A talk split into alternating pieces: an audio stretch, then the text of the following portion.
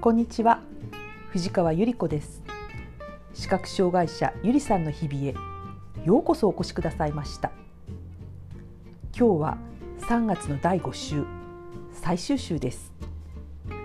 普段とはちょっと違ったトークでいきたいと思います。私は歌舞伎を見るのが大好きです。この趣味を覚えたのは50代の初めでした。置物仲間の私より一回り少し、えー、年上のお姉様が「ねえ藤川さん歌舞伎って見たことある?」って聞いたんです私は「いや見たことないです」なんかそういう歌舞伎ってお勉強したことないんでって口ごもったら「もういやね歌舞伎なんていうのはねもう遊びに行くところなのよ。ねいい男は出るしもう舞台は綺麗だし音楽は素敵だしねぜひご一緒に行ってみません？って聞かれたんですね。私はああそうか。じゃあ行ってみようかな。お姉様がおっしゃることだし。と思ってうん歌舞伎座のチケット。ね、お姉様のおすすめで1回目はちょっと無理しても一番いい席買ってごらんなさい。っていうふうにあのおすすめいただいてそして良い席をのチケットを買ってお姉様と一緒に出かけました。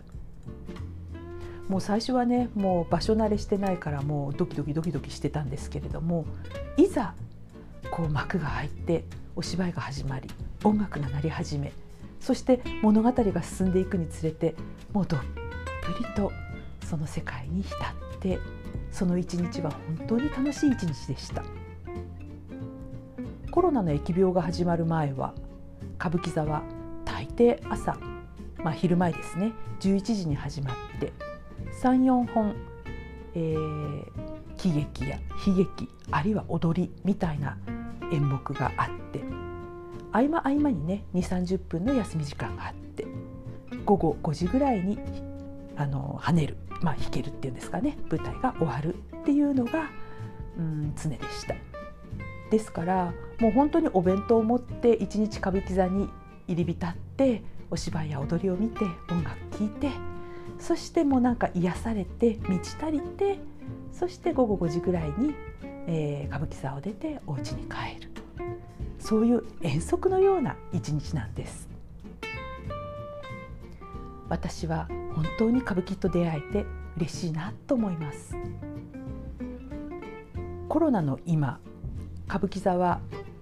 だいい 1, 1回2時間の演目が1日3回総入れ替え制でやっています。少しチケットもあのお安くなっているので今は歌舞伎入門としてはちょうど良い時期かもしれません。そして忘れてはならないのは歌舞伎座の入り口の近くにイヤホンガイドという貸し出しコーナーがあります。歌舞伎は副音声付きで聞けるんです。そのイヤホンガイドという機材を借りると、えー、休み時間には次の演目についてたっぷりと予習のお話をしてくださるし上演中本当にね、あのー、邪魔にならない程度に今仁左衛門が出てきましたとかね